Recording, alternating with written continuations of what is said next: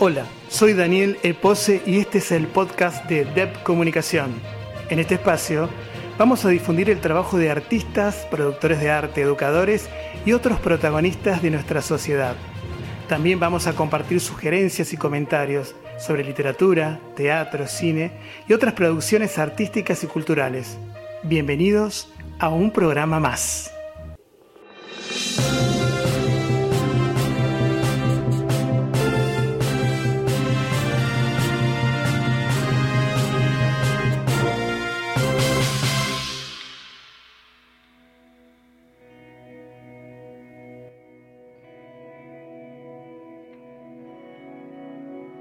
Quiero compartir con ustedes eh, textos míos que están en el libro de Sueños y Azar y voy a empezar con uno de la sección que se llama Los gritos del mito, La puerta.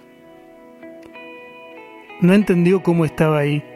Sacudió la cabeza, trató de entender. Abrió los ojos. Estaba de frente a otros de fuego. Sintió repulsión. Miró el entorno. El cerco tenía formas indefinidas. Las llamas surgían y se desvanecían. Todo lo demás era la nada. Las flamas seguían bailando en el aire como una metamorfosis amarillenta. Desistió de escapar. El fuego no le daba salida. Lucifer clavó una de sus uñas en el revés de su antebrazo. Una sobre otra las heridas de él y una gemela del demonio sangraron hasta parecer una. El pacto está sellado, pero no olvides que debes cumplir tu parte. Las últimas palabras le dejaron un aliento ácido sobre su nariz, le lagrimearon los ojos. Clodomiro se tranquilizó al pensar que solo había sido un sueño, pero el recuerdo todavía lo hacía sentir un conjunto de olores que se centraron en su olfato. Algo tibio mojó sus manos, palpó las sábanas, estaban húmedas, siguió tocando en medio de la oscuridad acercó sus dedos a la nariz, le pasó la lengua. El sabor a sangre tomó su boca. Asustado, se levantó, prendió la lámpara, vio con desconcierto la herida. Ahí le llegó la conciencia del dolor. A los gritos llamó a la mucama. La muchacha de unos 20 años improvisó un vendaje. Quedó solo con el amanecer irrumpiendo desde el ojo de buey. Buenos Aires apareció como un lánguido caserío que en sus intentos por expandirse se mimetizaba en hacinadas mutaciones. Parecía una larga lengua sedienta que se posaba sobre la ribera del gran río amarronado. Bebía el gentío a tragos rápidos. La multitud detrás de él parecían vómitos expulsados de los barcos. El parloteo de diversas lenguas lo abrazó a cada paso. Los últimos fragmentos de las palabras con las que quedaba al pasar le requerieron la imagen de una nueva Babel. El puerto, con sus calles adyacentes, eran como un gran mercado donde se fornicaba entre sueños, hacinando razas y gritos. Buenos Aires no parecía ofrecerle ninguna posibilidad a su destino. No lo pensó demasiado y sacó el pasaje. Abordó el tren. Tucumán. El nombre le resultaba extraño, pero las historias que se repetían una y otra vez decían que esa tierra era un vergel donde el oro blanco brotaba en trapiches como de un molinillo mágico. El viaje fue algo tortuoso, largo. La pampa húmeda apareció y luego se diluyó en un angustioso monte. La arquitectura inglesa de las estaciones era para él el único vestigio de civilización.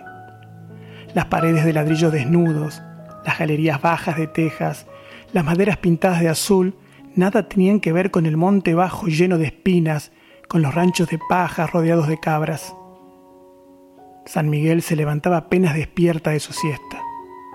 La modernidad se había retraído, o quizá nunca había llegado, pero seguro los rieles la traerían. En cualquier momento la mano ceñuda y arrogante del progreso anclaría. Solo era una cuestión de tiempo. El caserío era un escalón al pie de la montaña, donde el perfil del cerro rasgaba el atardecer. Agarró los guantes, el bastón, se colocó su sombrero y subió al Mateo. La tarde moría. Sus ojos se extravieron en las fachadas bajas y coloniales, la pequeñez del poblado le dio náuseas. Los techos bajos y las veredas angostas eran lo más lejano a su amado París. Abrió la puerta del club. Hacía semanas que estaba en San Miguel y aún no conseguía nada que le diera una señal de que estaba en el camino correcto. Necesitaba algo a qué asirse, una puerta, un atisbo, pero solo encontraba silencio y un aburrimiento que lo hacía dormir la siesta. Se sentó Pidió una botella de vino. Sirvió el primer trago. Unos minutos después apareció un sujeto. Tenía esa mezcla de hidalgo y mestizo sometido, producto de las cruzas. Se le acercó y preguntó si podía compartir la mesa ante la imposibilidad de encontrar una libre. Él asintió. El caballero habló del tiempo y de Londres, con una naturalidad de quien ha vivido cerca del Támesis. Pero Clodomiro solo hizo silencio. Al cabo de un rato reían. Era un monólogo austero. El criollo habló de su estancia, Santa Ana, y lo cansado que estaba de ese pedazo de tierra, del deseo obsesivo de deshacerse de ella. Clodomiro sintió un cosquillo en la palma izquierda. Ofreció su mano. Monsieur Clodomiro Hileret. Belisario López, respondió el criollo. El francés sintió cómo la cicatriz del antebrazo se abría, cómo la sangre corría suavemente por su brazo. Comprendió que el pacto iniciaba su vigencia. Sacudió su cabeza de un lado al otro, miró a Belisario López y agregó, hábleme más de su estancia.